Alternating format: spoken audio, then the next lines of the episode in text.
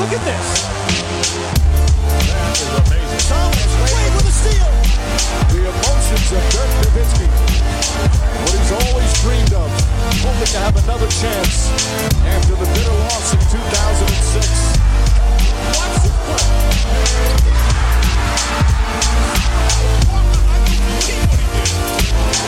That is amazing. Hallo und willkommen zu Gut Next, dem deutschen Basketball-Podcast im Internet. Mein Name ist André Vogt und ich begrüße euch zu einer neuen Folge unseres kleinen, aber feinen Basketball-Hörspiels. Heute mit dem Fragen-Podcast am Samstag. Und der wird präsentiert vom Sponsor, den wir momentan haben, Bearformance.com. Ich habe letzte Woche schon drüber gesprochen. Die Jungs machen Taschen, Sporttaschen, drei verschiedene Größen.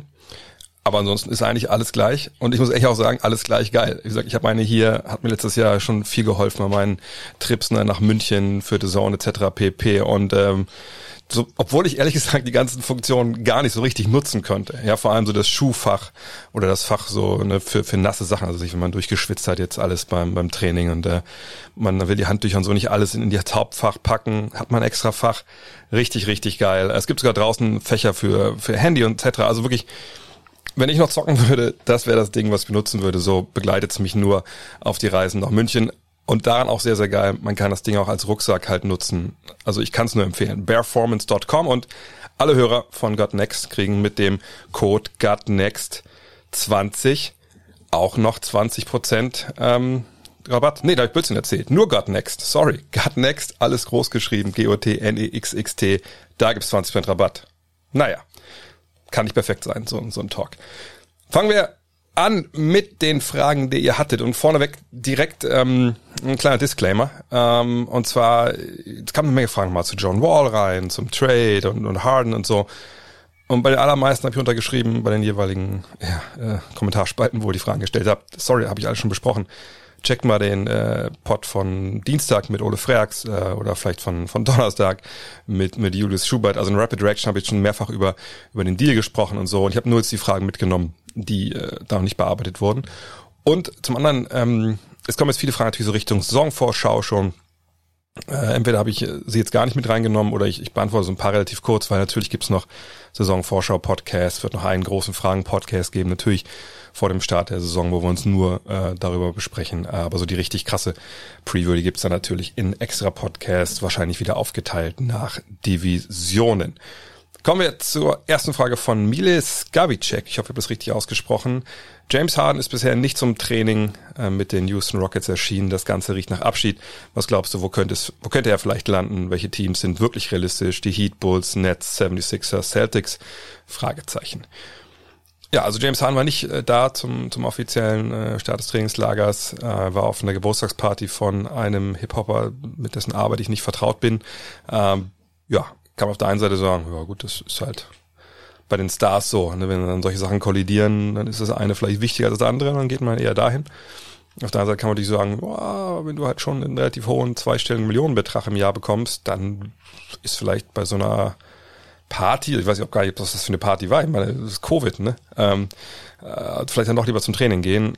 Allerdings natürlich passt es ins Bild, äh, dass James Harden da wohl weg will. Auf der anderen Seite hat man ja letztes auch gehört, James Harden, John Wall im Sommer haben zusammen Pickup gespielt ähm, und es war eine Präferenz von Harden, dass Wall kommt, also dass er quasi Wall gegenüber Westbrook präferiert. Keine Ahnung, was man da jetzt reinlesen will oder sollte oder, oder was auch die Rockets da reinlesen ich denke, dass sie zum einen das erstmal ne, äh, also ganz, ganz tief aufhängen werden. Äh, Coach Steven Silas hat auch gesagt, oh, in so einer Situation das ist eigentlich eher so meine Philosophie, dem Spieler, wenn er denn weg will, wenn er unzufrieden ist, ein bisschen Raum zu geben und dann irgendwann mal zu sagen, oh, wollen wir jetzt, let's do it, was, was wollen wir zusammen machen, wie, wie stellst du dir das vor? Ist, glaube ich, auch der richtige, richtige Angehensweise. Dennoch denke ich, dass dieser Trade kommen wird. Ähm, ich denke immer noch nicht, dass es super schnell gehen wird. Allerdings, sind wir ganz ehrlich, das kann im Endeffekt niemand prognostizieren. Ich meine, klar kann man was erzählen und dann ist es richtig oder falsch. Aber im Endeffekt hängt es ja von zwei Komponenten ab. Zum einen von Harden. Wenn der jetzt der Franchise die Pistole auf die Brust setzt und sagt, nee, ich spiele nicht mehr. So, also ist mir scheißegal, sind eh keine Fans in der Halle. Und was die Leute auf äh, Instagram machen, ist mir auch egal. Äh, ob sie mich da kritisieren. Von daher, ich will nicht spielen, trade mich bitte. Dann kann man natürlich so eine Sache forcieren und, und dann, naja, muss man vielleicht auch als, als Rockets einen Deal nehmen, der vielleicht nicht super äh, entspannt ist oder nicht super optimal. Auf der anderen Seite kommt sich auf die Angebote an. Ja, wenn das jetzt alles Angebote sind, die so ein bisschen unter der Gürtellinie liegen, wie, wie der eine Kollege aus meiner Fantasy League das immer macht, dann denke ich, sollte man als Houston Rockets sagen, nee, also verarschen lassen wir uns hier nicht. Also weder von dem Spieler, der unbedingt weg will, noch von der Franchise, äh, die ihn dann für ein Apple Ei haben will. Und so kann das natürlich auch so, ein, so eine Pattsituation geben. Ähm, also ich bin echt gespannt. Ich, ich habe das ja schon ein paar Mal gesagt, deswegen das nur jetzt in aller Kürze. Ich denke, dass wenn es darum geht, dass man nicht einen Star zurückbekommt, nicht einen Superstar, dann ist das Angebot von den Netz wahrscheinlich das Beste, was man bekommen kann. Es sei denn, die Nuggets würden Michael Porter Jr. etc. kontern, wo man natürlich jetzt sagen kann, okay, das ist dann vielleicht ein potenziell größerer Star, also Michael Porter Jr. als als den würde ich als Levert, weil er einfach jünger ist und da jetzt schon eine Menge gezeigt hat. Ähm, das wäre auch ein Deal, den ich mir vorstellen könnte. Also rein so jetzt vom Gegenwert, was ähm, was Houston da bekommt und was sie wahrscheinlich wollen, aber ich, ich weiß nicht, ob das so sinnvoll ist im Endeffekt für, für Denver ist, für die Art, wie sie Basketball spielen wollen, ob das so zusammenpasst da mit Murray und mit Jokic. Ähm, ich glaube auch nicht, dass sie an diesem Trade so unglaublich interessiert sind. Von daher, also am Ende des Tages, ne, lange Rede, kurzer Sinn, sind bei mir die einzigen beiden Kandidaten momentan wirklich äh, Brooklyn und Philadelphia. Und da kommt es dann drauf an. In der Geschichte der NBA gab es noch nie einen Deal, wo du einen Star für, für drei, vier gute Spieler abgegeben hast und warst danach der Gewinner dieses Trades. Du warst in der Regel immer der Verlierer. Ähm, Ausnahme ist wahrscheinlich wirklich nur Denver damals mit, mit den Knicks. Äh, Camelo Anthony, ähm, da hat man natürlich eine Menge rausgezogen aus diesen Deals und auch, glaube ich, den Draftpick dann für Jamal Murray. Ähm, aber ähm, ja, und ich denke, Houston, wenn sie ihn traden, wollen sie ihn für einen Star traden. Entweder einer, der jetzt schon Star ist oder der jetzt perspektivisch ein Star wird, wie Michael Porter Jr. Von daher denke ich, dass Philly ähm, da realistisch ist mit Ben Simmons plus X oder einfach nur Ben Simmons, weil ich, die Frage ist, wie, wie ist der Markt, ne, wenn nicht die Angebote kommen? Vielleicht muss äh, Philly einfach auch nicht großartig mehr bezahlen als Ben Simmons. Ähm, schwierig. Ich kann mittlerweile echt auch nicht mehr sagen, wie, wie lange es dauert. Eigentlich dachte ich, klar, die Saison geht los mit Harden im, im Trikot der, ähm, der Rockets. Mittlerweile habe ich da ein bisschen sogar meine Zweifel dran nach dieser Aktion jetzt. Auf der anderen Seite, ich glaube, Raphael Stone und Tillman Fertitta, also der General Manager und der Besitzer, die, die werden sich da jetzt auch nicht äh, von Harden vor sich hertreiben lassen. Und sie haben gesagt, sie wollen auch unbequem äh, sein oder ist okay, wenn es unbequem ist, Saisonbeginn. Ähm, mal gucken, ob sie es hinbekommen, mal gucken, ob sie es wirklich machen und im Zweifel Harden auf die Bank setzen. Gibt ja auch schon mal Beispiele, äh, Ronald Test damals, als er noch so hieß, oder Allen Iverson, da gab es ja auch dann Trades, nachdem die Spieler relativ lange rausgenommen wurden sind wir gespannt. Das kann auf jeden Fall noch, noch hässlich werden in Houston, das, das ist sicher. Aber ich sehe jetzt so ähm, die Bulls, die Celtics, die Heat, sich alle nicht in der Verlosung, weil ich nicht glaube, dass sie ähm, die Spieler abgeben wollen würden, die das Ganze dann für Houston interessant machen. Benjamin Kretschmann mit einer Frage zu den Boston Celtics. Die Celtics haben sich ja im Trade von äh, Gordon Hayward nach Charlotte eine riesige Trade Exception gesichert. Nun kann man viele Spekulationen lesen, wie sie diese nutzen werden. Vieles ist davon sicher Clickbait, unter anderem vielen Namen wie Harrison Barnes oder Aaron Gordon. Die langweiligste, aber auch meiner Sicht, aus meiner Sicht wahrscheinlich, wahrscheinlichste Option, das eingesparte Geld einfach großteils wirklich zu sparen, um Tatums Gehalt aus seinem neuen Deal aufzufangen. Es scheint mir trotzdem am wahrscheinlichsten, auch wenn ich mir als Celtics-Fan noch Unterstützung fürs Team wünschen würde. Mich würde mal interessieren, was du mit der Trade Exception anfangen würdest. Ähm, also vorneweg, wenn sie einfach nur das Geld sparen, an Anführungszeichen wollten, dann hätten sie ja keine Trade Exception sich holen müssen. Dann hätten sie einfach gesagt, gut, dann ähm, traden wir halt Gordon Hayward nicht, sondern ihr könnt ihn einfach als Free Agent unter Vertrag nehmen. Punkt. So, ähm, ne, diese Trade Exception, dass man sich geholt hat, sagt mir oder zeigt mir, dass die durchaus damit was vorhaben. Ob sie jetzt äh, da dann äh, das Ganze auch durchziehen, muss man mal abwarten. Fakt ist, ähm, ich glaube, es waren was 28,7 Millionen Dollar, irgendwie sowas, diese Trade Exception. Und du kannst damit immer nur den einen Spieler holen, der genauso viel oder der, der da reinpasst, der darf nicht mehr verdienen, als diese Exception ist. Ähm, ich weiß jetzt nicht, wie das bei, bei Barnes und Gordon aussieht, ähm, genau, aber ja, das könnte ungefähr passen. Bradley Beal war auch so ein Name, der dann fiel, was für meinen Begriff vollkommen unrealistisch ist. Ähm, der, der wird nicht getradet, vor allem nicht jetzt nach dem, nach dem Westbrook-Deal. Ähm, aber ich glaube, dass, dass Danny Ainge, der General Manager in Boston, einfach opportunistisch sein will und in der Lage sein will, ähm, da zu sein, denn was passiert. Also wenn wirklich jetzt irgendwo eine Mannschaft zu dem Schluss kommt, oh, meine, ohne Fans und also so perspektivisch kehrt ja auch keiner zurück in die Hallen, bis nicht alles irgendwie ein bisschen, ein bisschen sich beruhigt hat hier. Wir haben ein bisschen Probleme mit der, mit der Kohle. Die könnten natürlich dann wirklich so eine Trade Exception benutzen, um Geld zu sparen. Jetzt ist ja die Frage, ähm, sind die auch bereit, dann quasi ohne Gegenleistung einen Spieler gehen zu lassen, der ihnen eigentlich hilft. Und davon sollte man ja ausgehen, wenn der Spieler so viel Geld verdient und äh, die Celtics ihn holen wollen für das Geld, weil die werden ja niemanden holen, der dann blind auf der Bank rumsitzt für die Kohle. Also ne, die Namen, die man da nennt, die würden natürlich alle auch äh, Boston helfen, weil sie gute Spieler sind. Sind aber Spieler, die, die für das Geld dann einen Unterschied machen. Ich glaube, das wird die große Frage sein, die sich Danny Ainge dann halt stellt, weil äh, macht jetzt ja auch keinen Sinn, vielleicht, ne, je nachdem, was so die mittelfristigen Pläne sind, jemanden zu holen, der da vielleicht nicht so richtig ins Konzept passt und man denkt dann, okay, versuchen wir es meist ein halbes Jahr oder ein Jahr und dann trainen wir ihn vielleicht weiter oder dann kommt er vom Salary Cap runter. Ähm, bin ich gespannt. Also ich denke, Danny Ainge hat schon ein paar Ziele im Kopf. Ja, die Namen, die genannt wurden hier, die könnten durchaus passen. Und dann muss man jetzt mal abwarten, was, was möglich ist. Auf jeden Fall ist es besser, so eine Trade Exception zu haben, als sie nicht zu haben, um eben dann im Zweifel ähm, ja, dann zuschlagen zu können. Und was ich dann machen würde, schwer zu sagen, weil ich ja nicht weiß, welche Spieler ähm, zu haben sind. Ich denke, was die Celtics brauchen, ist äh, so ein bisschen, ein bisschen mehr Tiefe, würde ich wirklich sagen, denn das war jetzt schon ein ziemlicher, ich weiß, Adalas klingt, dass 20 Spieler weggegangen sind, aber ne, sie haben in den vergangenen zwei Jahren natürlich schon wichtige Leute gehen sehen, die sie dann nicht unbedingt ähm, ersetzen konnten. Und äh, wenn man jetzt mal guckt auf den Positionen, wie das so aussieht, ne, dann kommt dann hinter den Startern, wenn man jetzt vielleicht mal von Jeff Teague absitzt, absieht, ähm, und je nachdem, wer jetzt äh, aus der Combo Daniel Theiss und Tristan Thompson startet, da kommen dann schon viele junge Leute, die vielleicht ab und zu schon mal einen guten Job gemacht haben. Und von Aaron Nesmith kann man natürlich eine Menge erwarten, auch äh, gerade Sachen Shooting. Aber da verlässt man sich schon auf viele Youngster. Und ähm, Richtung Playoffs braucht man vielleicht schon mal einen oder anderen Veteranen, der schon mal gesehen hat, wie das funktioniert, äh, wenn es dann um alles geht. Und ähm, da ein bisschen Tiefe reinzubringen, vielleicht so gerade auf, auf den Guard-Positionen, ähm, Guardflügel, Swingman, äh, das fände ich vielleicht ganz sinnvoll mit dieser Exception. Aber wie gesagt, welche Spiele das sein könnten, das wäre dann an dieser Stelle reine Spekulation. Und äh, das ist ja hier kein Clickbait in der Regel. Joe Barry fragt, alle sprechen über einen potenziellen Harden-Trade, vielleicht übersehe ich etwas oder bin ein Traumtänzer, aber warum nicht Harden plus McLemore für Paul George und Lou Williams bei den Clippers. Paul George sollte besser zu Wall passen und mit Harden im Team hätte Leonard genug Zeit für Load Management. Was hältst du davon? Nee, ich denke nicht, dass ein Trade, den, den Houston machen sollte. Ähm, man kriegt natürlich mit Paul George dann jemanden zurück, der ja eine Stufe drunter steht und unter Harden ähm, sicherlich kein Franchise-Play ist. Das ist noch mittlerweile, also mit dem gewinnst du keine Meisterschaft. Äh, mit Harden kann man natürlich drüber streiten, aber ich denke, mit dem hast du schon eine höhere Chance, weil das eben einer der, also nicht, fünf, sechs besten Spieler momentan ist in der Liga, Top Ten mindestens und da gehört Paul George mit Sicherheit nicht rein. Ähm, und jetzt um John Wall aufbauen zu wollen oder ihn jetzt so als Zentralgestirn zu sehen, fände ich schon ziemlich verwegen, weil man einfach gar nicht weiß, ob der in der NBA noch, äh, noch guten Basketball spielen kann. Da müssen wir erstmal abwarten.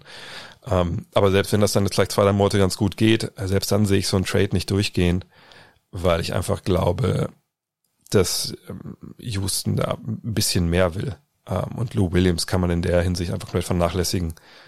Das ist ein okayer Spieler, ähm, für einen guten Vertrag, ein Superscorer, aber einer, der dich auch nicht weiterbringt in dem Sinne. Also, ne, wenn man davon ausgeht, dass Houston trotz John Wall eigentlich so den, den, den Neuaufbau plant ne, und ein neues Team aufbauen will, um Christian Wood zum Beispiel auch, dann denke ich, ähm, ist man vielleicht eher einen jüngeren Spieler, so wie gesagt, Mike Porter Jr., äh, die Klasse äh, interessiert, die dann den nächsten Sprung nochmal machen, ähm, oder einem relativ jungen Star wie Ben Simmons und nicht Paul George, der der dann viel Geld kostet, der jetzt bald Free Agent wird, nach der Saison sogar schon Free Agent werden kann, der selber gesagt hat, er will als Clipper retiren. Ähm, also, nee, den Deal sehe ich da nicht. Carsten fragt, ähm, er hat gleich zwei Fragen. Welche Spieler könnten deiner Meinung nach 2020, 2021 überraschend sich im Dunstkreis des MIP bewegen? Und was wird aus RJ Barrett als ehemaliger dritter Pick? Sind dann auch gewisse Erwartungen an ihn gestellt, die er bisweilen noch nicht geschafft hat zu erfüllen? Grüße aus Bamberg. Ja, Grüße nach Bamberg. Ähm, ich habe in der Five geschrieben, das ist auch mein Pick für, äh, für den MIP. Laurie Markan, gesagt, ich habe ja diese Regel, ne, Zweitjahresprofis nehme ich da raus. deswegen soll ich auch Michael Porter Jr. würde ich rausnehmen, ähm, der vergangenes Jahr natürlich das, das super gemacht hat und das war auch ja auch de facto nicht sein ähm, nicht sein erstes NBA-Jahr. Das erste NBA hat er ja verpasst mit äh, ja, seiner Rückenverletzung, die er noch aus dem, aus dem College quasi äh, mitgeschleppt hat. Ähm, von daher wäre er eigentlich jetzt ein Drittjahresprofi, aber wie gesagt, das, das rechne ich dann nicht, äh, nicht mit ein. Ähm, ja, Markan ist für mich einer, den, den ich da ganz klar sehe, weil der einfach auch schon gezeigt hat, was er drauf hat. Und letztes Jahr war ein verlorenes Jahr mit Verletzungen, mit Problemen mit dem Coach, aber das hat ihn ja geeint, glaube ich, mit dem Rest der Mannschaft. Von daher, da sehe ich einen riesigen potenziellen Schritt nach vorne. Ähm, ansonsten kann man ja dann eigentlich jeden Spieler nennen, der vielleicht ein bisschen jünger ist und äh, jetzt eine größere Chance hat, äh, größere Spielanteil zu kriegen. Eigentlich kann man so bei jedem Drittjahresprofi einmal gucken ähm, und schauen, äh, wie die Situation ist, dann kann man den eigentlich nennen. Aber für mich ist Mark der, wo ich denke, der wird wirklich überraschen.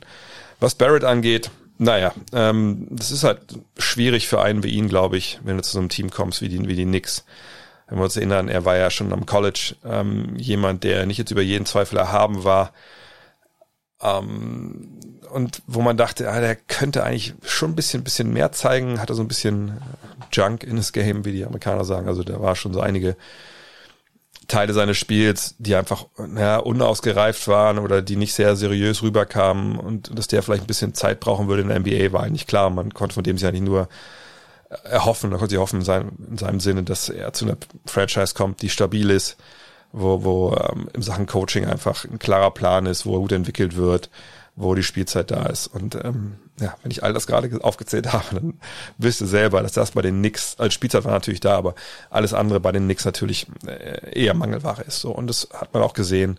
Man hat gescored, ja, er hat gerebounded. Ich denke, die 2,6 Assists waren auch okay. Ähm, die Wurfquoten waren halt die, die dann, dann nicht okay waren. Die Effizienz war einfach nicht da. Äh, aus dem Zweierbereich nur 43 Prozent, das ist natürlich super, super wenig.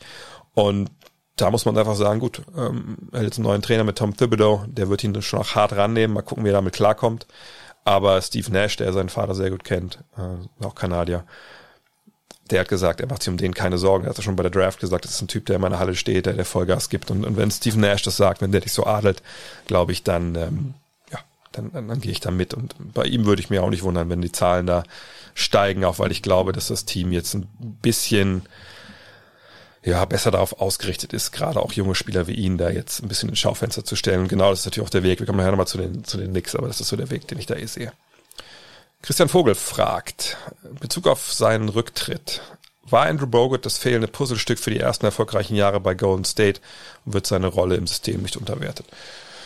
Ja, das deckt sich ein bisschen mit dem, was ich jetzt schon seit, seit, seit wann eigentlich seit einem halben Jahr erzähle, dass ähm, bei Golden State ja generell unterbewertet wird, wie wichtig äh, die Spieler aus der zweiten Reihe waren. Also Sean Livingston, Andre Godala. Aber Godala geht sogar noch, weil der natürlich sehr prominent auch gegen ähm, LeBron verteidigt hat in den Finals und dann Finals MVP war. Von daher ist der derjenige, der vielleicht dann äh, ja, nicht, nicht, nicht vielleicht, sondern der hat den meisten Ruhm abbekommen aus der zweiten fünf. Aber wie gesagt, Livingston, Barbosa, Bogut, ähm, die Jungs hatten einen riesigen Anteil. Und bei Bogut, ich kann das nur mal wiederholen, ich habe es, weiß nicht, ob es im Fragen-Podcast erzählt habe letztens, ähm, als ich damals bei den einen Finals war, ich glaube, es waren sogar die, die, die ersten und die zweiten Finals der, der Warriors, da habe ich dann mit, mit, ähm, mit dem Assistant Coach, wie heißt er denn, Ron, bin ich bescheuert?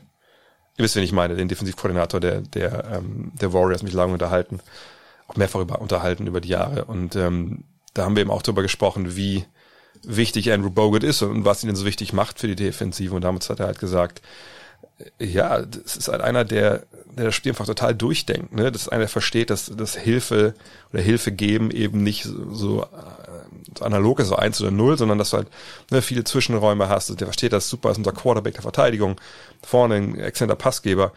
Und in dem Jahr, wo sie gegen die äh, Cavaliers verlieren, davon nicht vergessen, da fehlt er dann auch.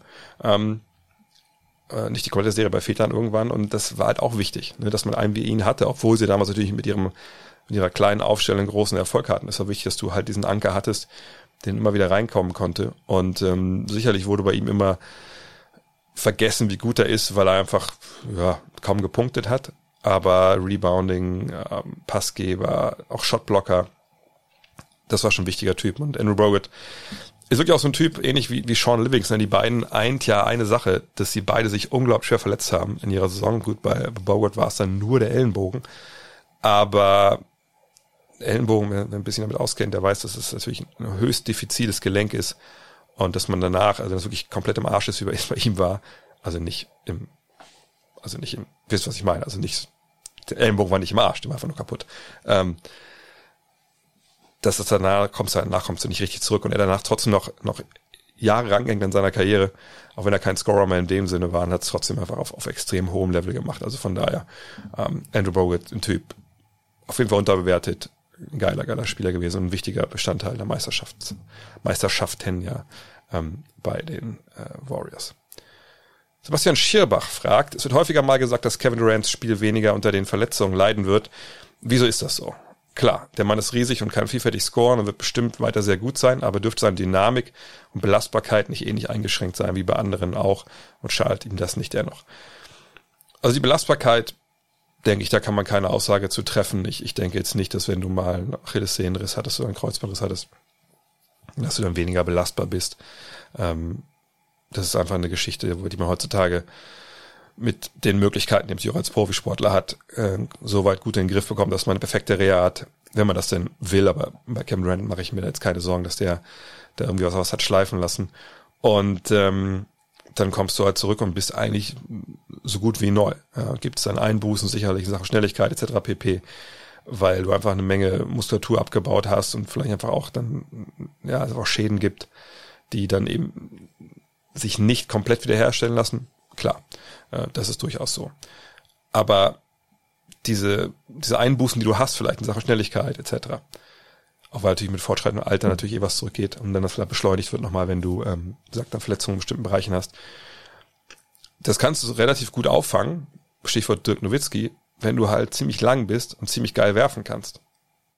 Und ähm, kann man jetzt erwarten, dass er äh, jedes Mal zum Korb geht und Dinger da dankt und so. Nee, aber müssen wir mal ehrlich sein, das haben wir von ihm natürlich gesehen irgendwie, aber das war ja nicht der Hauptteil seines Spiels. Bei ihm war immer eine gute Balance drin, Wurf und, und Drive, keine Frage. Ähm, wo ich schon sagen würde, dass das so das Pendel eher Richtung, Richtung Wurf dann ausgeschlagen ist oft. Ähm, aber er ist nun mal ein Seven-Footer, egal was er selber sagt. Das hat er mittlerweile auch zugegeben irgendwann mal. Ähm, er wirft über Leute drüber weg. Er ist jemand, der nicht mit dem Dribbling aus dem Pick and Roll agieren muss oder seinen Mann eins gegen eins schlagen muss, in dem Sinn, dass er, ne, klar, Jabstab und dann vorbeigeht, sondern er macht eben viel damit, dass er diesen, diese 30 Zentimeter Platz sich schafft und dann wirft er einfach oben drüber, weil er ein Kopf größer ist als sein Gegenspieler. Und deswegen äh, muss man da schon sagen, dass er damit wahrscheinlich besser altern wird, als es eventuell ein Shooting Guard tun würde, der eben mehr auf seinen Antritt setzt, der vielleicht auch weniger mit Fakes arbeitet und weniger auf einen Wurf setzen kann. Also wenn du, ähm, wenn du ein Shooting Guard bist, wenn wir bei dem Beispiel jetzt mal bleiben, der einen extrem geilen Dreier, also Ray Allen zum Beispiel, ne, wo du weißt, okay, also du musst ja bei dem andauernd dran sein, sonst geht das Ding halt hoch und er trifft die auch noch, dann wirst du ja als Spieler auch schneller. Ähm, was meine ich damit?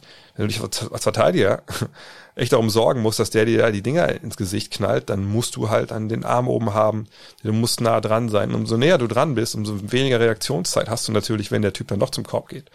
Äh, und bei jeder Fake, die er macht, wenn du da einmal nur kurz zuckst, ist er auch vorbei. So, und das macht dann auch wieder Spieler schneller, die vielleicht athletisch nicht auf dem absoluten Top-Niveau sind. Um, und, und da muss man die Rand auch sehen. Plus, er ist nochmal ein Kopf größer als die allermeisten.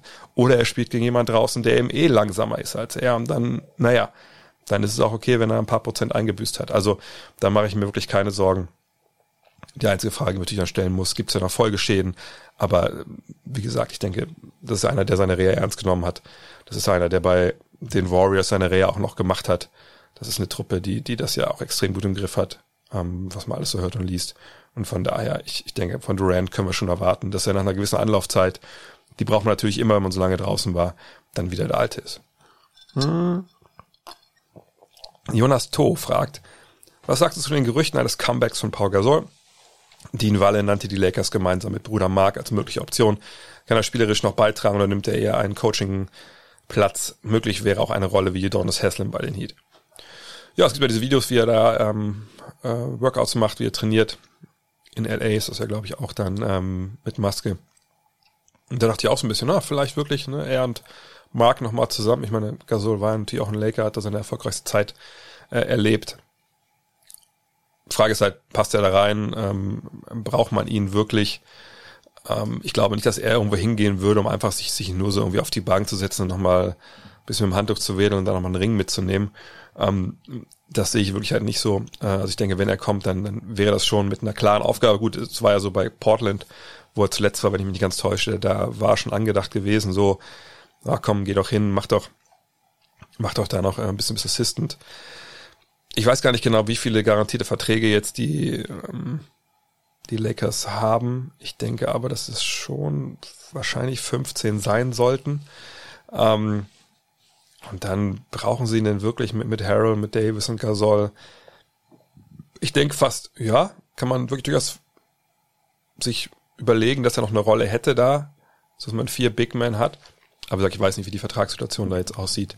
Ähm, aber vorstellen kann ich es mir durchaus auch. Und ähm, sicherlich ist der Vergleich mit ähm, Udonis Haslam irgendwo schon statt. Auf der anderen Seite passt natürlich auch nicht ganz, weil Udonis Haslam natürlich ähm, Heedle for Life ist. So, ne? Das ist einer, der, der da wirklich äh, einen Stellenwert hat. Den hat Gasol natürlich so nicht, auch wenn er Champion geworden ist mit den Lakers. Aber das ist natürlich ähm, eine ganz andere Geschichte. Ist ja bei Haslam auch die andere Geschichte ähm,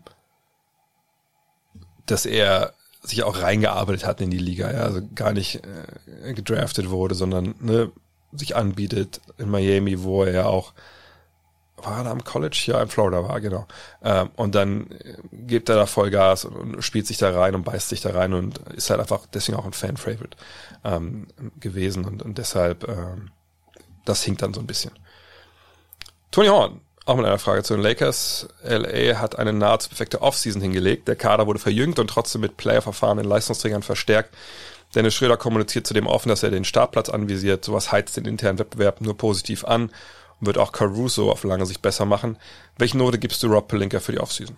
Ich glaube, das kann ich kurz machen. Schon eine kleine Eins, wenn deutsche Schulsysteme sind. Ähm, das war so nicht zu erwarten. Gerade Harold und Schröder, glaube ich, hatten kaum, hat kaum auf der Liste gehabt. Ich hatte vergangenes Jahr einmal im Lockerroom so rumgesponnen, dass es so ein Trade zu Trading Deadline durchaus Sinn machen würde. Damals war KCP mit in dem Deal mit drin. Jetzt hat man es anders hinbekommen. Und es, wie gesagt, schon öfter darüber gesprochen. Tolle Offseason der Lakers sind jetzt ähm, beste Team der Liga, was letztes Jahr vom Kader her nicht waren. Und sicherlich auch den Konkurrenz ein bisschen enteilt. Von daher, ja, also ich wüsste nicht, was Rob Pelinka da großartig hätte besser machen können. Außerdem haben sie ja noch ihre beiden Stars jetzt längerfristig unter Vertrag genommen. Also alles, alles gut. Fabi Uli fragt, welcher gewechselte Spieler macht deiner Meinung nach den größten Sprung bei seinem neuen Team? Entweder durch eine größere Rolle oder da das neue Team perfekt auf ihn zugeschnitten ist.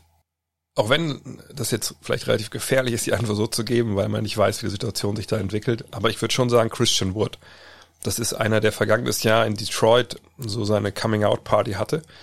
Hm, wenn wir nochmal zurückgucken, der, der ist halt gewechselt, 2018, ähm, 2019 ähm, von, also war, war, in, war in New Orleans, war in Milwaukee, ähm, hat das da ganz okay gemacht. Dann kommt er nach Detroit und legt dann in, in 21 Minuten 13 Punkte auf, 6 Rebounds, äh, ein Assist, äh, trifft aus dem Feld 56,7 Prozent, das ist im Zweierbereich sogar 63,6 und von der Dreierlinie 38,6 bei 2,3 Versuchen. Also wirklich, wirklich gute Zahlen.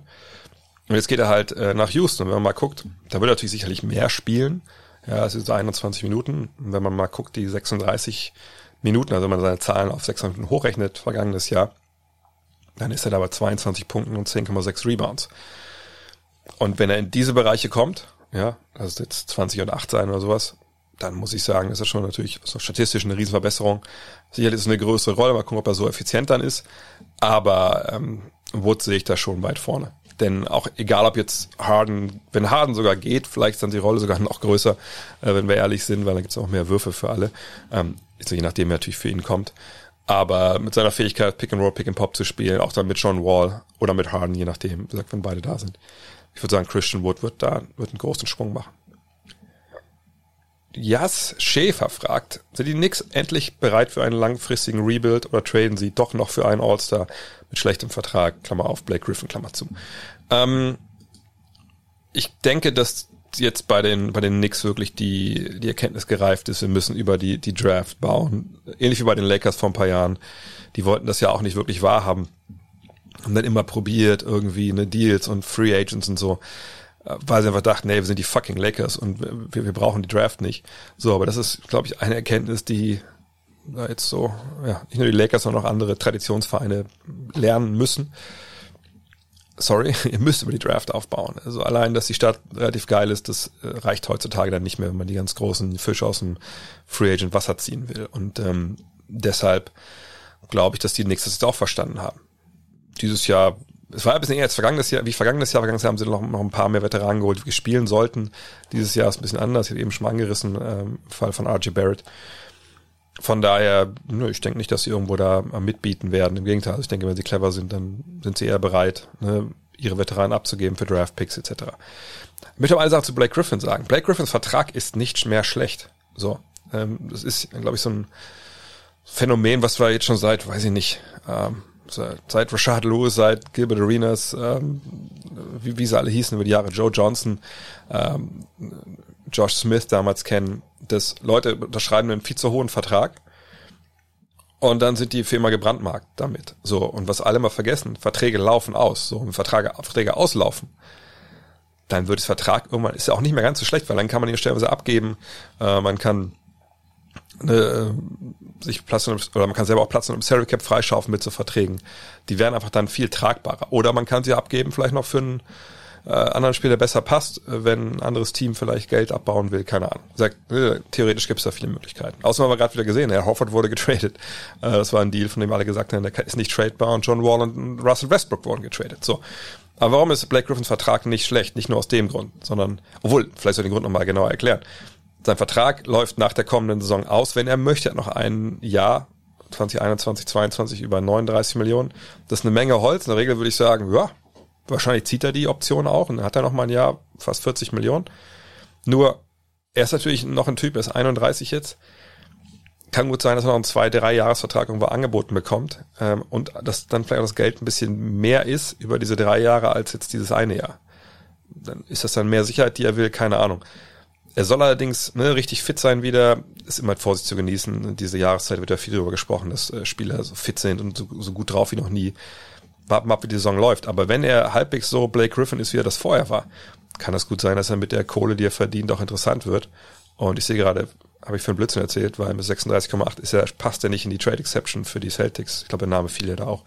Ähm, und vielleicht ist er dann interessant. Wie gesagt, ein, diese Geschichte mit, mit Golden State, diese Gerüchte, die es da irgendwie gibt, die finde ich eigentlich ganz faszinierend, weil ich denke, da würde er gut reinpassen, wenn er halt fit wäre.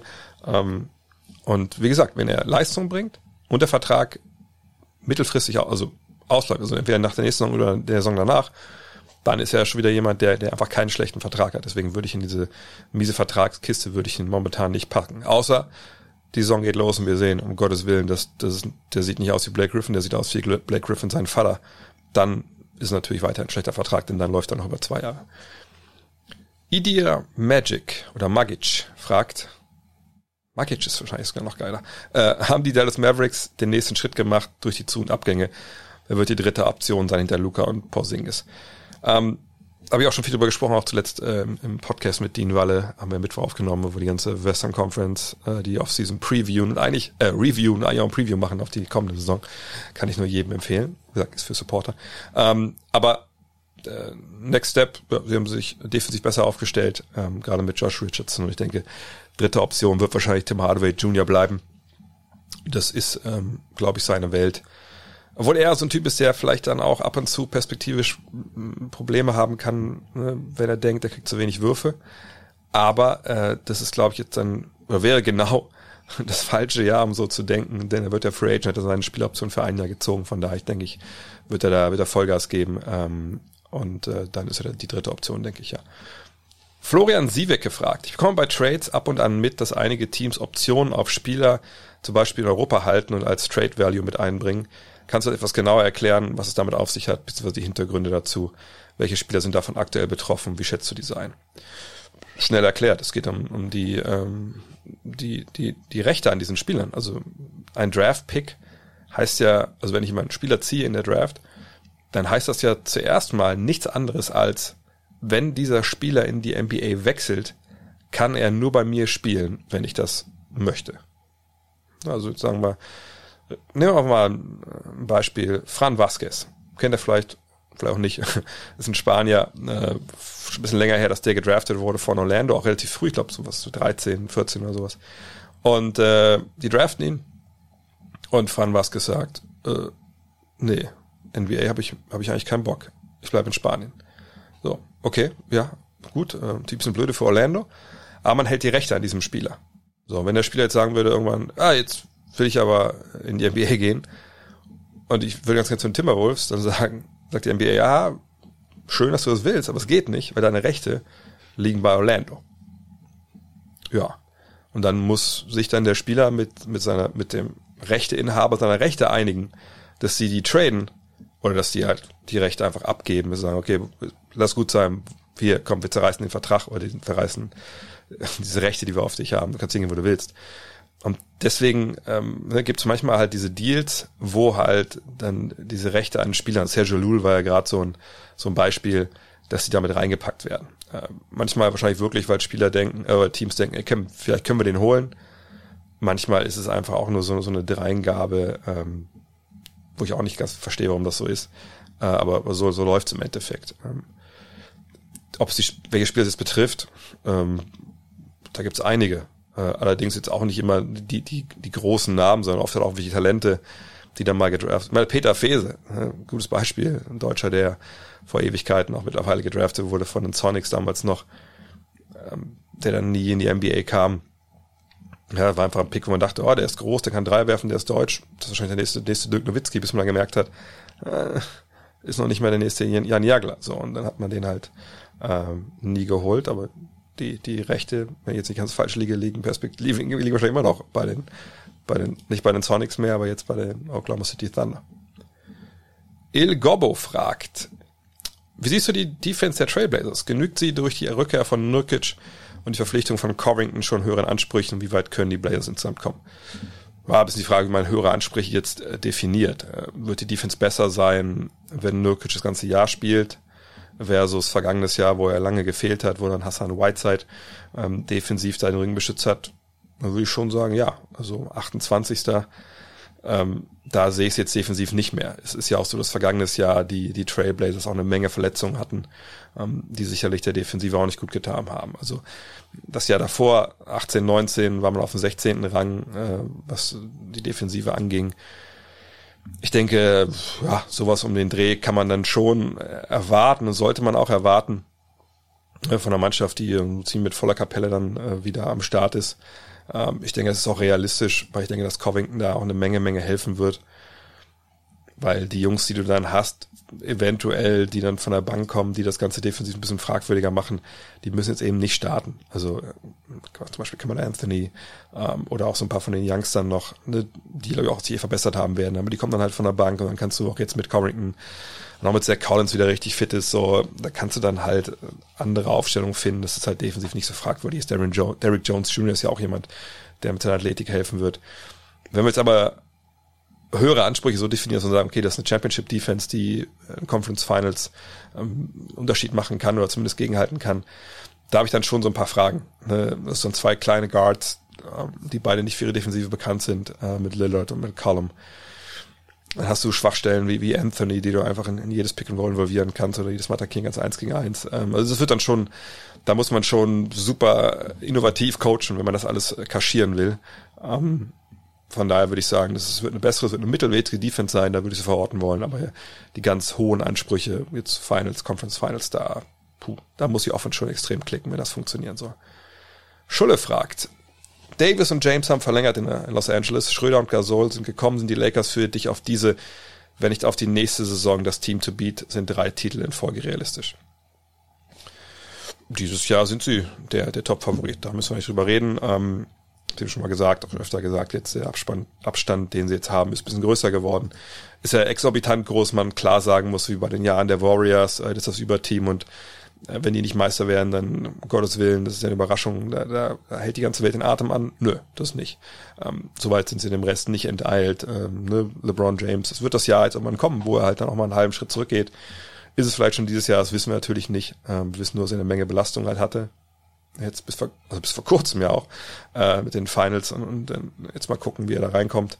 Ähm, Aber der Hauptgrund, warum man jetzt nicht sagen sollte, oh, die werden jetzt dreimal in Folge Meister. Schröder wird Free Agent, Matthews wird Free Agent, ähm, Kuzma wird Free Agent, Caruso wird Free Agent. Ähm, so, und das sind alles Jungs, wo man sagen kann, ja, ähm, ob die noch dabei sind, mal gucken. Gasol hat man jetzt zwei Jahre gehalten, das ist okay, aber auch der wird natürlich nicht jünger. Und ob man dann wieder so nachladen kann, ob der Schröder zum Beispiel bleibt, ob er mit dann zufrieden ist, ne, ähm, obwohl er eigentlich ja nicht äh, nach LA wollte vergangenes Jahr, das müssen wir mal abwarten. Also von daher, für dieses Jahr können wir durchaus sagen, das ist der Top-Favorit. Für nächstes Jahr würde ich das überhaupt gar nicht unterschreiben wollen. Thorsten Witt. Wechselt Janis nächste Saison zu den Lakers. Seine Aussagen, er will so, so lange spielen, bis er Champion wurde.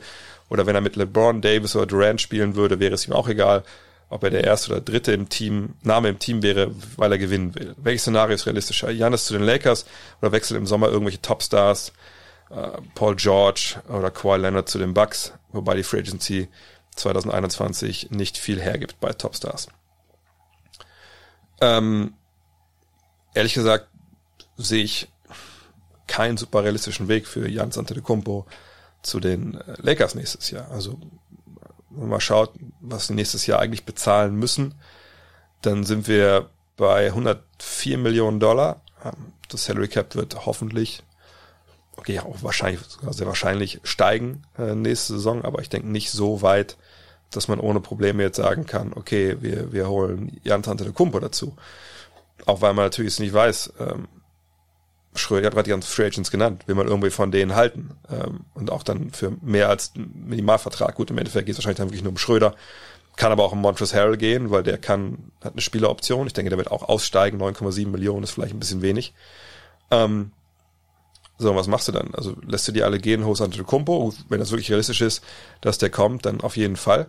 Tradest du Caldwell Pope noch, um Platz zu schaffen, da hast du drei Spieler und sonst wahrscheinlich nur noch äh, Marc Gasol und sonst nix ich denke, dass diese, diese, ich nenne es mal so wie es ist, Hirngespinste von vielen Fans, dass Janis ihrer Franchise kommt und das schließt Miami mit ein, das schließt Dallas mit ein.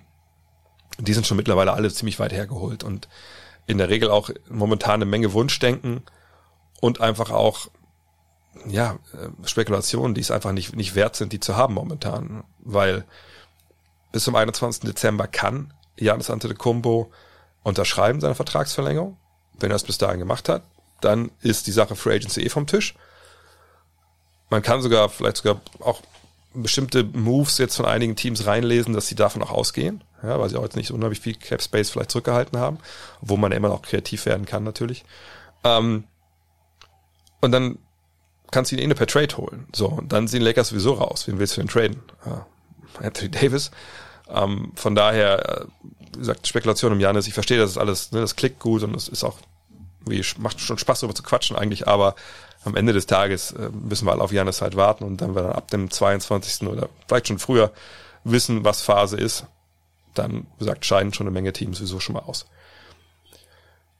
Reese fragt, was erwartest du von Alex Caruso nächstes Jahr und in seiner restlichen Karriere? Er ist ein solider Rollenspieler, glaubst du, er kann mal ein Starter werden? Was gefällt dir an ihm? Was kann er noch draufpacken? Alex Caruso ist natürlich ein äh, überragender Typ, so intelligenter Typ, ähm, mit einer Athletik, die einige sicherlich überrascht, wenn sie das zum ersten Mal sehen. Ähm, und das ist einer, der seine Rolle da extrem gespielt hat. Dieses Jahr der Dreier fiel nicht so wie, äh, wie vergangene Saison oder vorvergangene Saison, aber das war vielleicht auch nicht zu erwarten, damit 48 Prozent.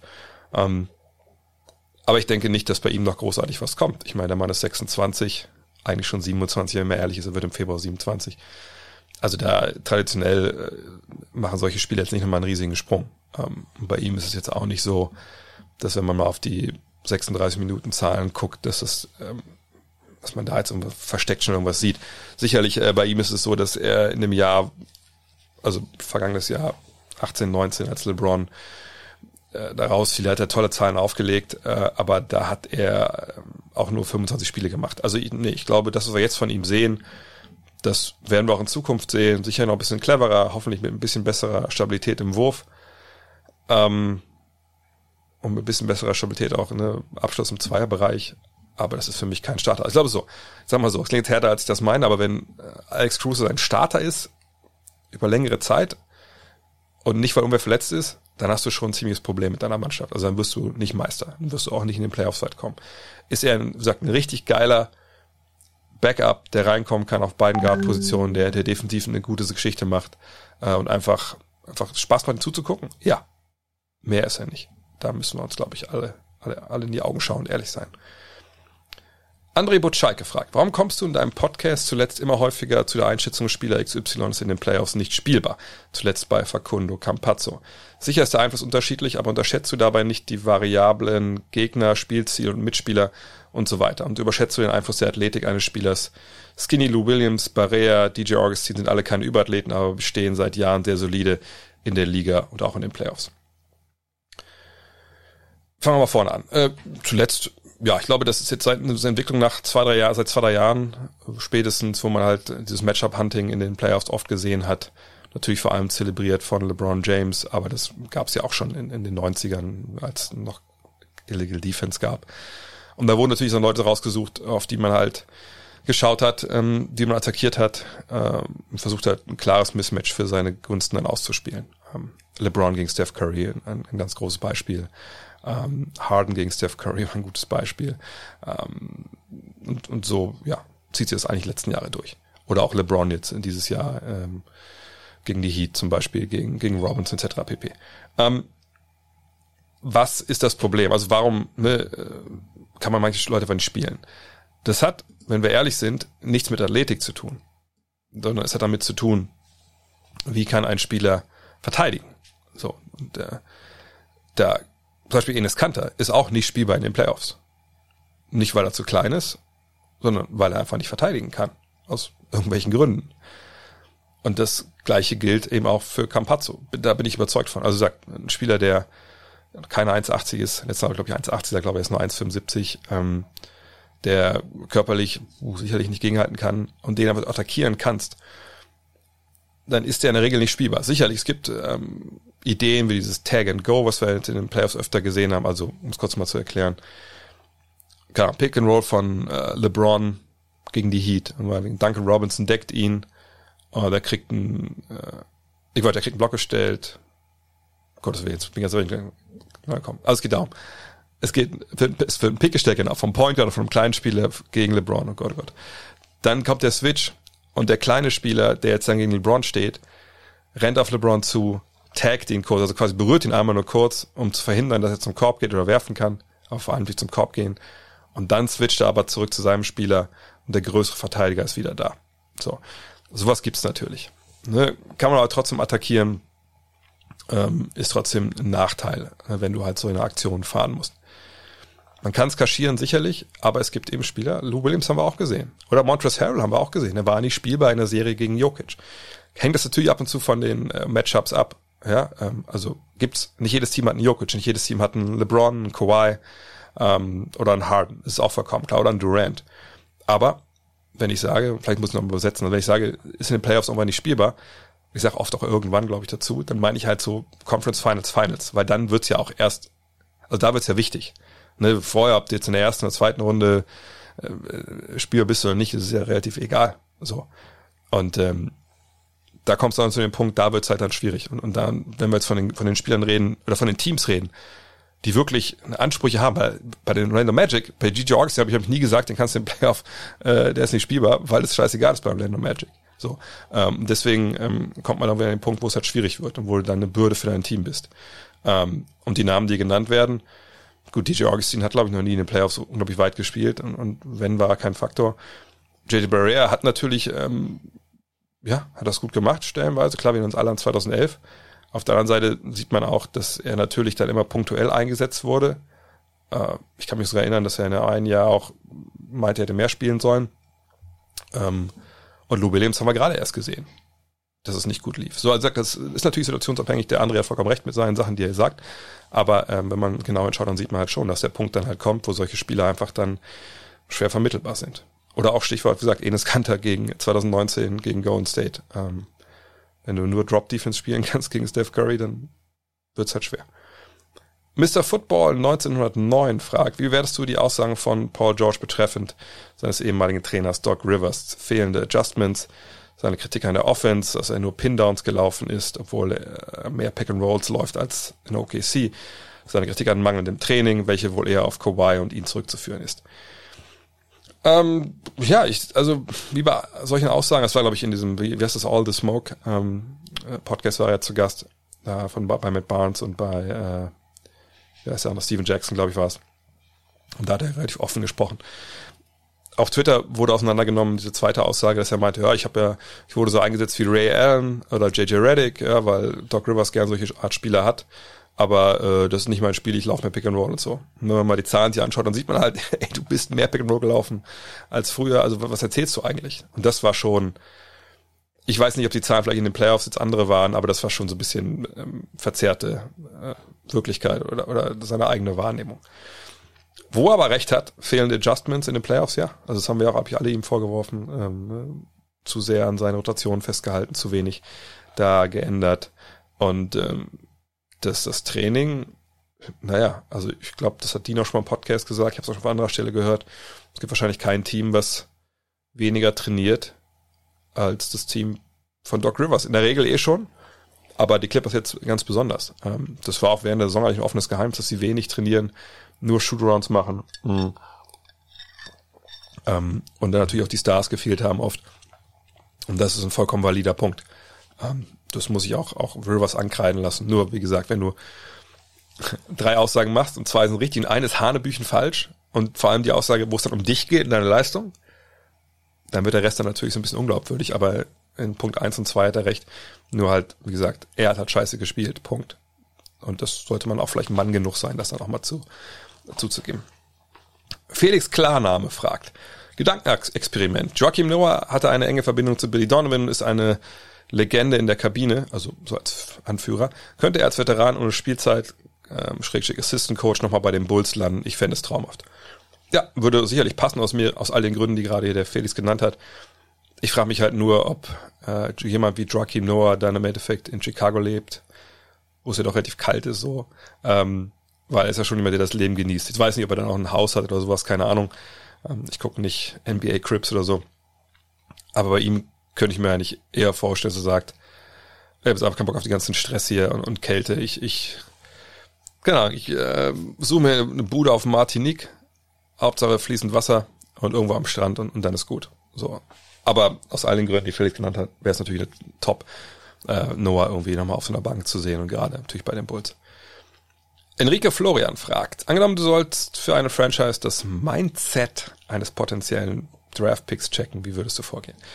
also Mindset, ich denke, damit ist gemeint die Einstellung zu, zu seinem Job und, und, und äh, wie ich denke, dass der ähm, seine Karriere, sein Leben als Basketballer versteht. Ich, ich glaube, das ist sogar relativ schnell erklärt. Ich, also ich würde immer gucken, liebt der Typ Basketball? Ähm, das mag jetzt blöd klingen, aber es gibt eine Menge Spieler in der Geschichte der NBA, wo man halt auch im Nachhinein wusste oder auch schon weiß, die lieben nicht unbedingt Basketball, sondern die, die spielen das halt, weil sie lang sind weil sie als Kind lang waren, äh, weil sie gemerkt haben, okay, ich kann das ganz gut.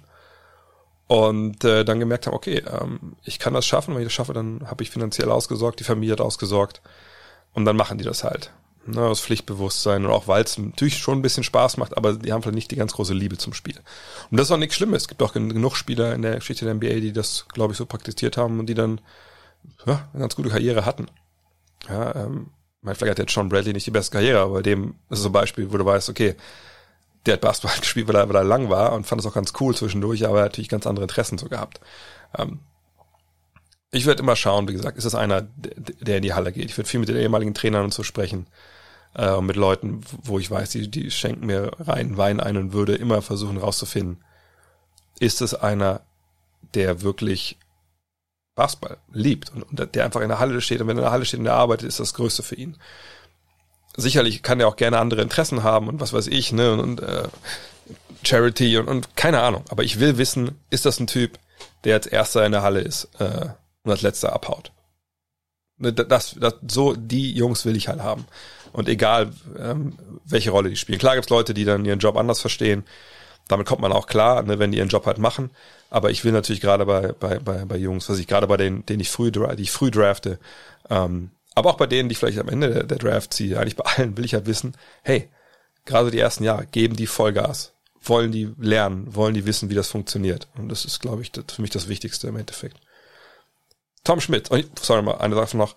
Klar, aber die auch dich im, im, Interview selbst würde ich halt immer danach, also natürlich nicht direkt danach fragen, sondern irgendwie sagen, ne, ich versuche rauszufinden, ich würde so eine Frage stellen wie, was sind deine Schwächen?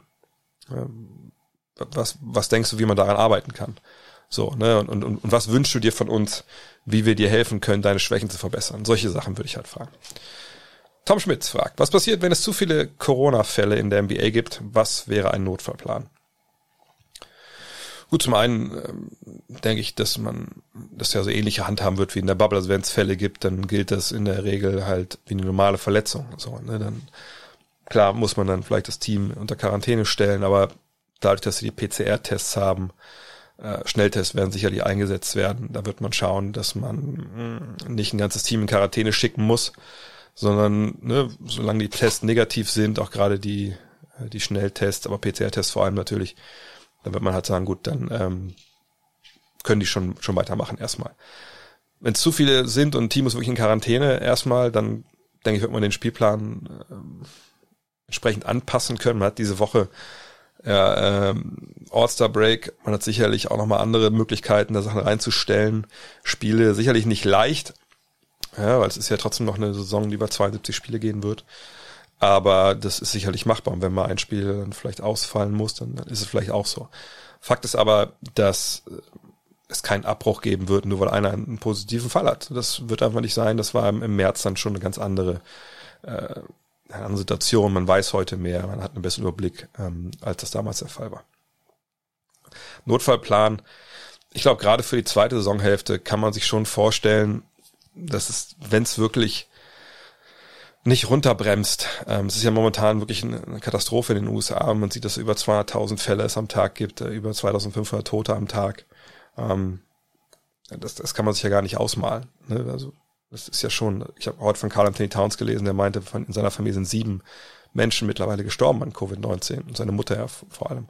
Ähm, das ist schon, das ist schon, ist schon richtig krass. Und äh, da muss man überlegen, ne, was macht man? Also eine, eine Bubble ist, ist nicht drin.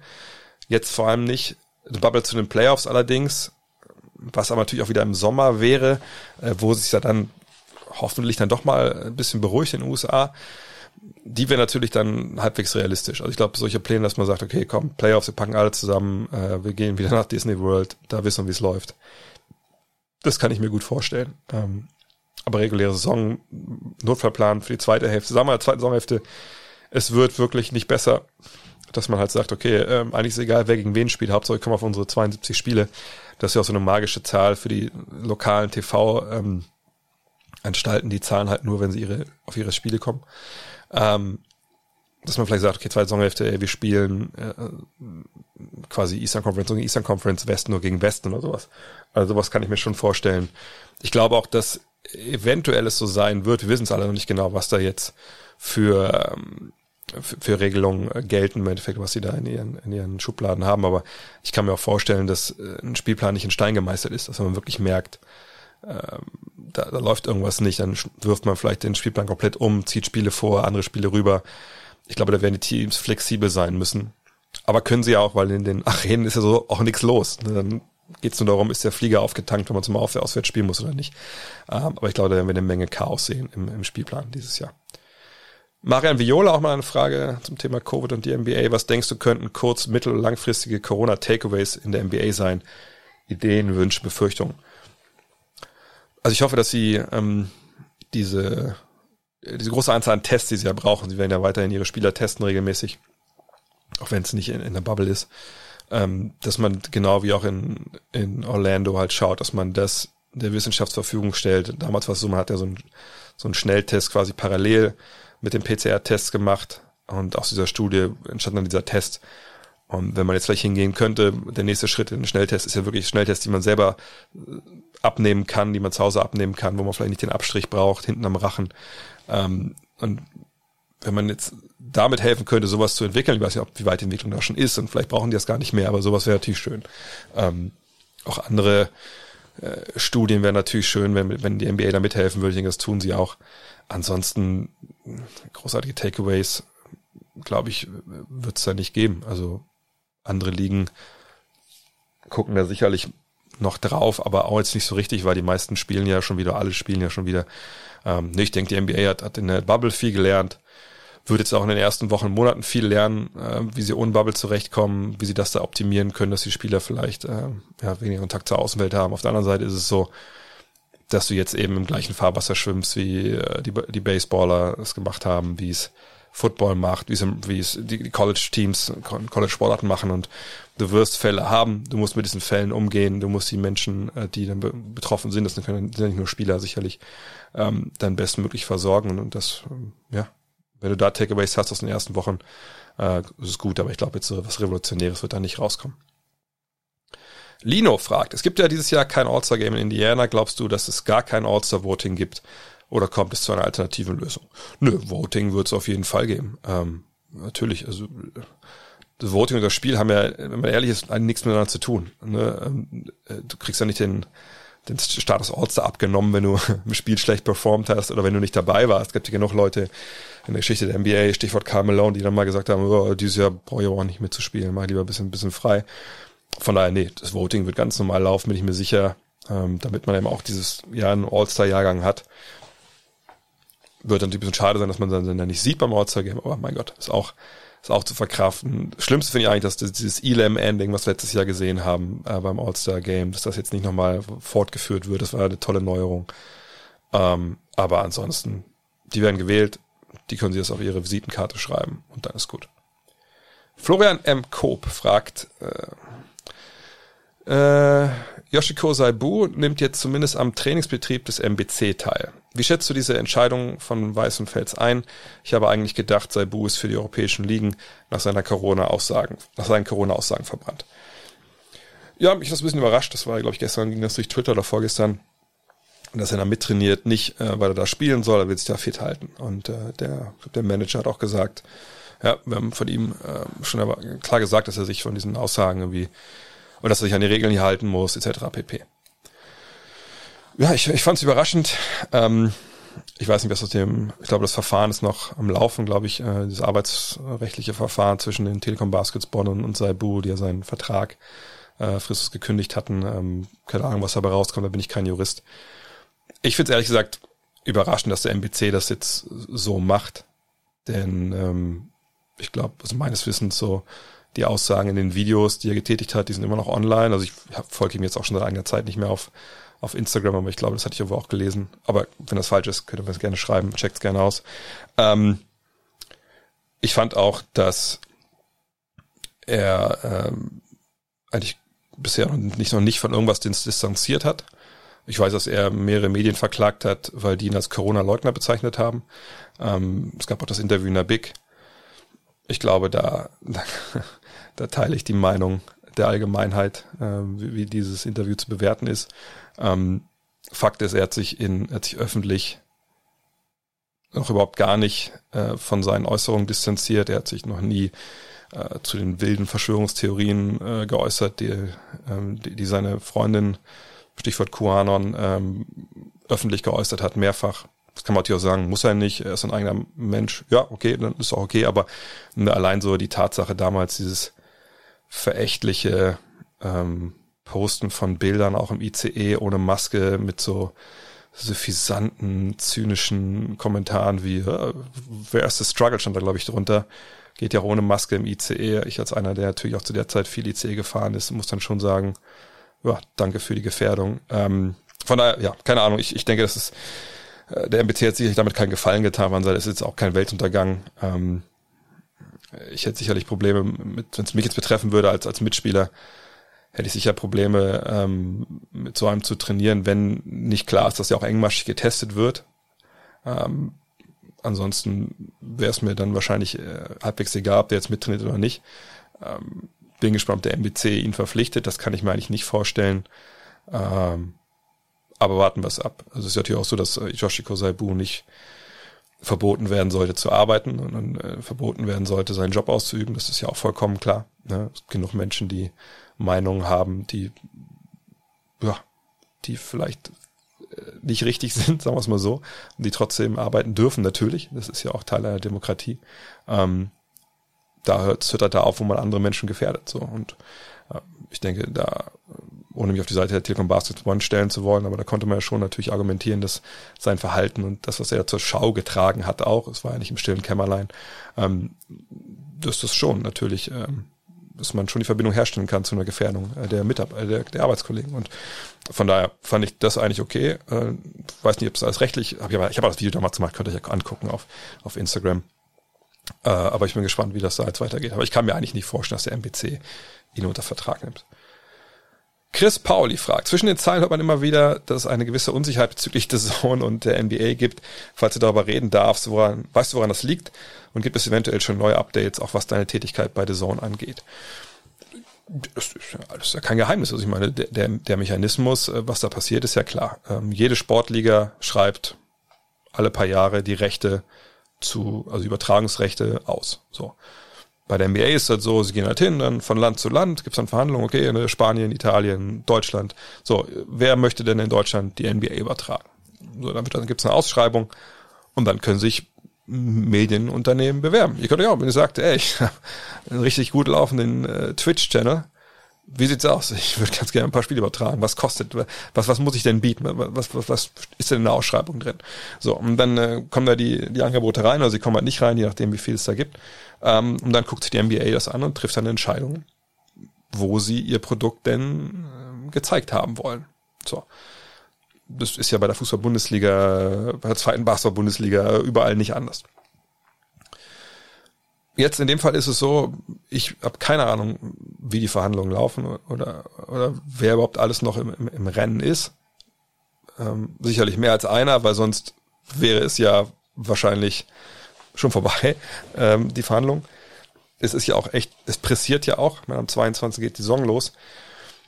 Habe ich auch schon mal gesagt. Man weiß jetzt auch, ich weiß ja nicht, arbeite ich am 22., arbeite ich am 25. Das sind ja alles so Geschichten. Das, auch gerade jetzt in der Zeit wäre es ja ganz schön, das mal zu wissen.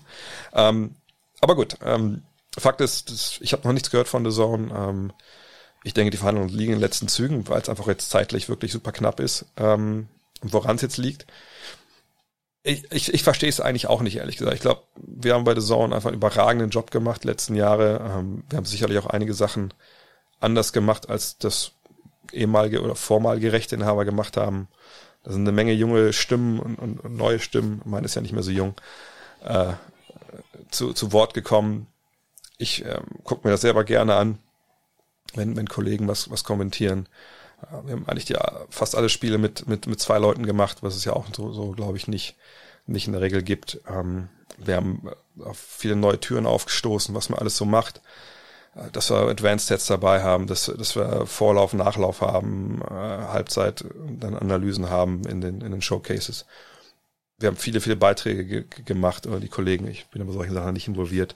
Das machen ja dann äh, die Jungs, die ja halt dann äh, in München arbeiten. Die Moritz Wagner-Doku zum Beispiel war natürlich grandios.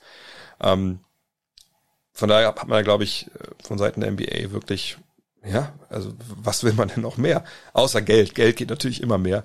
Ähm, es gibt mit Locker Room jetzt, äh, finde ich, eine äh, wirklich bemerkenswerte Sendung äh, jede Woche im Free TV, wo wir über Basketball sprechen, was so auch noch nie wirklich in der Art und Weise da war, was ich auch dann äh, wirklich, was auch ein Alleinstellungsmerkmal ist momentan. Ähm, aber wie gesagt, ich, ich kann auf solche Sachen nur spekulieren, ob das der NBA jetzt nicht reicht, ob es jemanden gibt, der mehr Geld bietet oder ob es jemanden gibt, der, der, der einfach auch vielleicht weniger zeigen will. Weil das ist auch so ein Punkt. Ich, ich kann mir auch vorstellen, dass die NBA vielleicht sagt, okay, weil ich meine, ich habe oft schon mit NBA zu tun gehabt und es geht natürlich dann im Endeffekt immer, wenn es um so Business-Geschichten geht und um die Bottomline, was kommt dann Kohle bei raus? Und man muss ja sehen, ne? ich glaube, wenn man The Zone hat, holt man sich wahrscheinlich keinen League Pass. Klar wird es welche geben, die beides haben, weil sie ihr Team sehen wollen oder so. Ähm, aber ne, kann natürlich sein, dass da so Rechnungen gibt, okay, wir haben sich in den letzten Jahren jetzt so und so viel weniger äh, League Pass-Abos verkauft, als das eigentlich ange also, das vielleicht prognostiziert haben. Liegt das daran, dass vielleicht The Zone zu viel zeigt und die Leute einfach denken, oh, für einen Zehner kriege ich da eigentlich alles, was ich brauche. Äh, und sonst wären die vielleicht bei uns gelandet. Ne? Dass man vielleicht auch, vielleicht kriegen wir auch einen Partner, äh, der vielleicht auch einen Free-TV-Partner hat, der für weniger zeigt, aber dafür ist das eine Pipeline dann in den League Pass rein. So, keine Ahnung, das ist so eine Denke, die ich mir so ein bisschen, oder was ich mir zusammengereimt habe, aber warten wir ab. Ähm, ich bin einfach weiterhin guter Dinge, weil ich sehr, äh, weil ich ein positiver Typ bin und hoffe, dass sich äh, da noch vor, vor Ende dieses Jahres äh, noch ein Spiel kommentieren darf und hoffentlich auch, auch, auch kann und, und mal gucken, wo. Äh, hoffen natürlich beide Zone. Ähm, aber persönlich muss ich sagen, es ist schon natürlich frustrierend, dass man jetzt so also lange, lange jetzt schon warten muss und immer noch keine, keine Sicherheit hat. Luis Wes gefragt, welches Trikot findest du am geilsten von den City Editions? Habe ich glaube ich auch irgendwie schon mal einmal erwähnt, ich glaube im Fragen-Podcast war das. Ähm, also für mich, bin ich ganz ehrlich, äh, ist es das äh, Fiesta-Trikot von den, ähm, von den Spurs. Das ist schon wirklich, das ist schon wirklich geil, muss man sagen. Das ist schon richtig, richtig gut. Ähm, ich, ich fand auch diese, diese alten Warm-ups, die sie hatten, einfach schon extrem geil. Äh, und jetzt haben sie ja, wie gesagt, einfach nur das schwarze Jersey. Ich bin hier so mehr so ein langweiliger Typ und dann diese Fiesta-Streifen da in, ich weiß gar nicht, wie ich die Farben nennen soll. Äh, was ist das, so, so orange, äh, Neon äh, oder rosa und, und dann, was ist dann, Türkis. Ich finde es richtig gut. Ansonsten, ähm, ich, ich finde ein paar dabei, die finde ich so ein bisschen komisch, weil so ich mit der Schriftart nicht anfangen kann, so wie Cleveland und Brooklyn. Da muss ich mir noch ein bisschen reingucken. Ähm, ich finde die Suns cool mit dem, mit dem Valley vorne drauf äh, und, und dieser, ja, ist ja keine Skyline, sondern wahrscheinlich irgendwelche Steine, die da in der Wüste rumliegen. Das finde ich ganz cool. Ähm, Miami, da haben viele nachgefragt, finde ich irgendwie nicht so geil. Dieser Farbverlauf da jetzt von, vom, vom Rosa ins, ins Powder Blue heißt es, glaube ich. Ähm, da fand ich die anderen besser, die sie hatten. Ähm, total langweilig finde ich Los Angeles, ja, ist quasi das gleiche wie letztes Mal, glaube ich, nur jetzt in schwarz. Ähm, finde ich noch eins richtig geil. Philly fand ich irgendwie ganz cool noch, aber irgendwie finde ich nur die schwarzen geil, keine Ahnung, vielleicht auch keine Ahnung. Ähm, DC ist auch ein bisschen langweilig, das war ja irgendwie auch ganz ähnlich. Memphis finde ich noch gut, weil da eine Menge hintersteckt, so in den, ähm, in den ähm, ja, Sachen, die sie mit reingebracht haben. Müsste man nachlesen, das ist ganz spannend. Lakers sind langweilig, aber das ist okay. Aber wie gesagt, ähm, Fiesta finde ich super, ähm, Suns finde ich super, Philly finde ich gut. Ähm, aber irgendwie finde ich viele okay. Also selbst Boston, wo man sagen muss, okay, ist ein bisschen langweilig, dass sie einfach nur da hingehen und irgendwie ihre Banner äh, da aufs, auf den, äh, aufs Trikot packen. Ähm, selbst das finde ich eigentlich, eigentlich ganz gut, wenn ich ehrlich bin. Dave2632 fragt, äh, meine Frage hat indirekt was mit Basketball zu tun, aber ich wollte dich fragen, ob du dir schon mal überlegt hast, Poster in die Five zu klatschen. Ich liebe dieses Magazin. Vielen Dank für die Liebe. Ähm, wir hatten schon mal in der äh, Poster in der Five. Ganz am Anfang hatten wir die, dann gab es lange Zeit nix ähm, und dann kamen sie mal wieder und dann wieder nicht. Es ist immer so eine Sache. Ähm, das kostet ziemlich viel Geld ähm, und man muss in der Regel dann einfach Seiten aus dem Heft rausnehmen. Also gibt ja auch ein anderes Heft, äh, was über Basketball berichtet in Deutschland, die das ja, ich glaube immer noch ich habe da schon ewig nicht mehr reingeguckt, aber die haben Poster im Heft und dann, äh, wenn man das Heft durchblättert, geht es halt, glaube ich, bis Seite 32 und dann geht es halt bis Seite 76 oder so weiter. Ähm, und dann sind die Poster damit drin und ne, die nummerieren einfach dann die Poster quasi mit, obwohl die ja eigentlich nicht Teil des Hefts in dem Sinne sein sollten. Naja, jedenfalls es ist super teuer und ähm, sicherlich könnte man wieder ähm, Poster reinhauen, aber es ist halt so, dass dann ja Seiten im Heft wegfallen müssten und damit Geschichten wegfallen müssten und da bin ich eigentlich immer dagegen.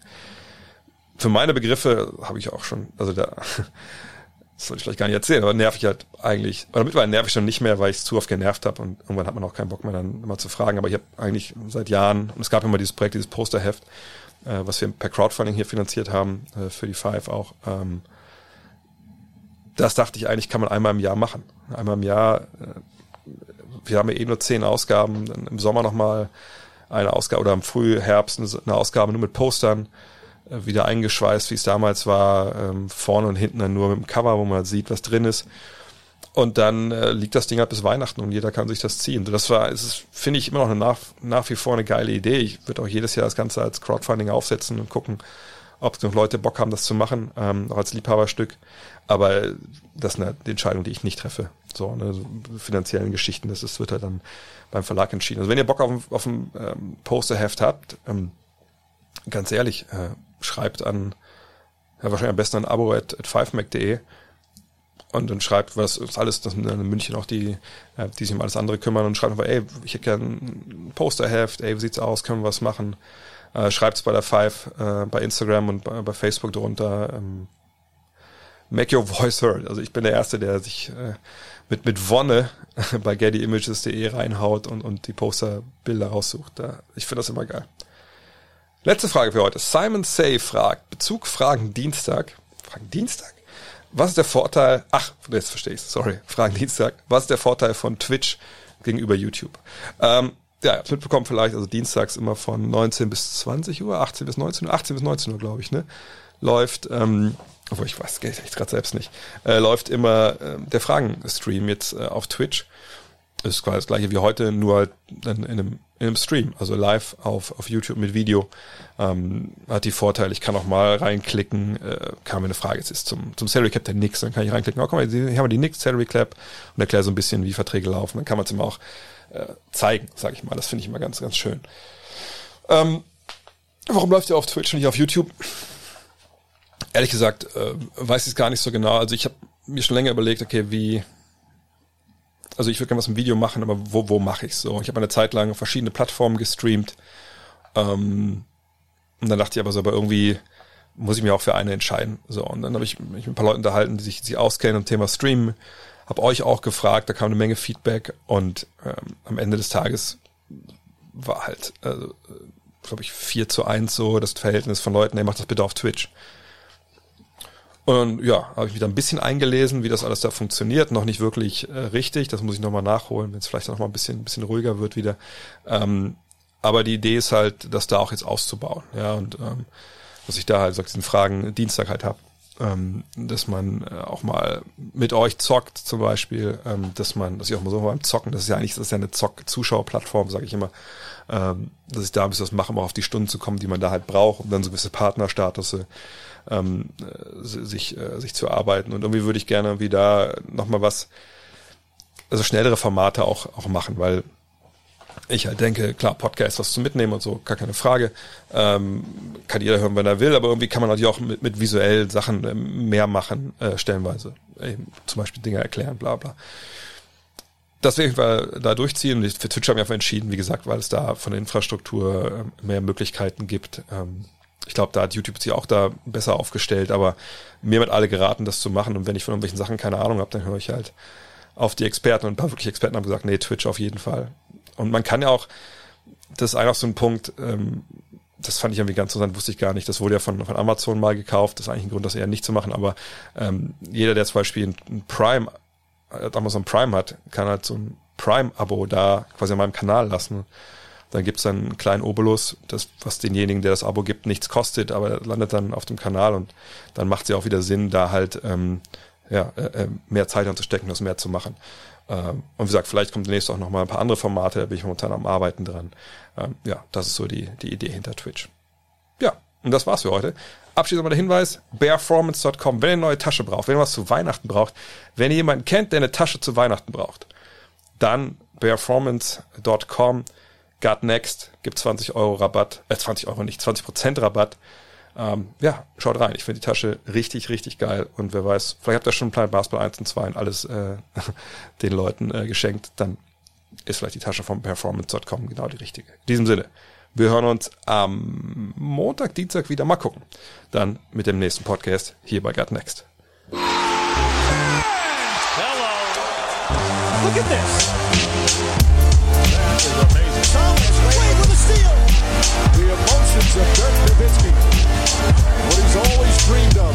Hoping to have another chance after the bitter loss in 2006. Watch this play.